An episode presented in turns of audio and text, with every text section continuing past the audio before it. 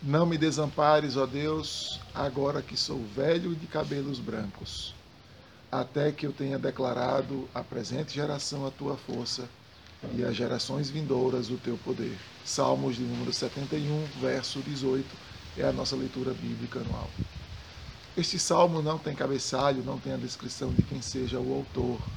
apesar de que fica claro de que me parece ser um rei, que parece ser alguém que está agora na sua velhice, e é muito parecido com as declarações nos Salmos de Davi.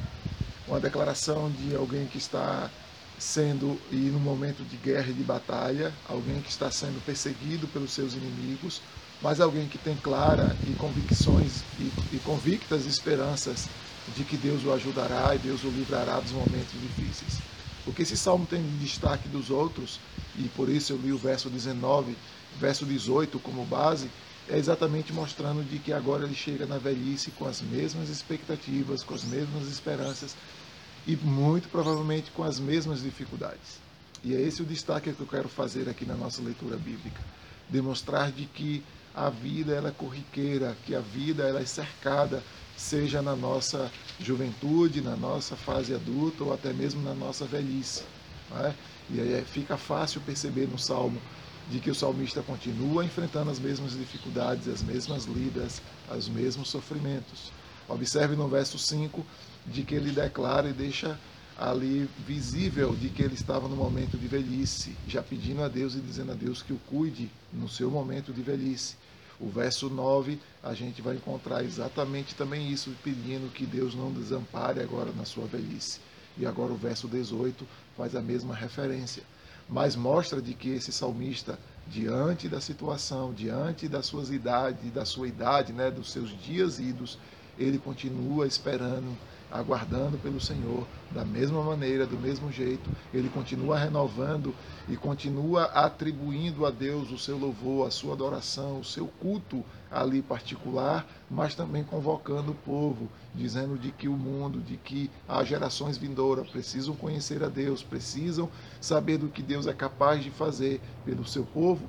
pelos seus servos, e ele então expressa de que ele quer que Deus não desampare que Deus o sustente, que Deus o mantenha firme, que Deus o salve e o livre ainda na velhice dos seus problemas, não é? Que vem de muito tempo, ali como rei, se referindo aqui a Davi, é claro, como rei, para que ele possa então mostrar às, às gerações, é, os mais novos do presente, de que Deus é a força dele, de que Deus é a garantia dele e também mostrar para as, as gerações vindouras. E aí talvez ele esteja se referindo agora às crianças que ali estavam, não é? ou os adolescentes que ali estavam,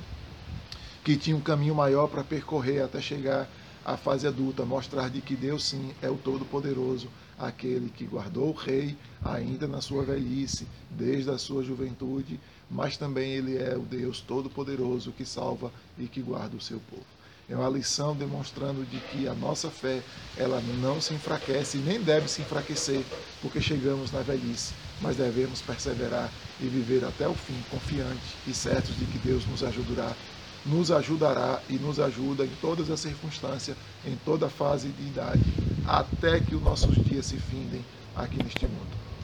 Me segue que te ensino pelo caminho e até a próxima leitura bíblica, querendo Deus.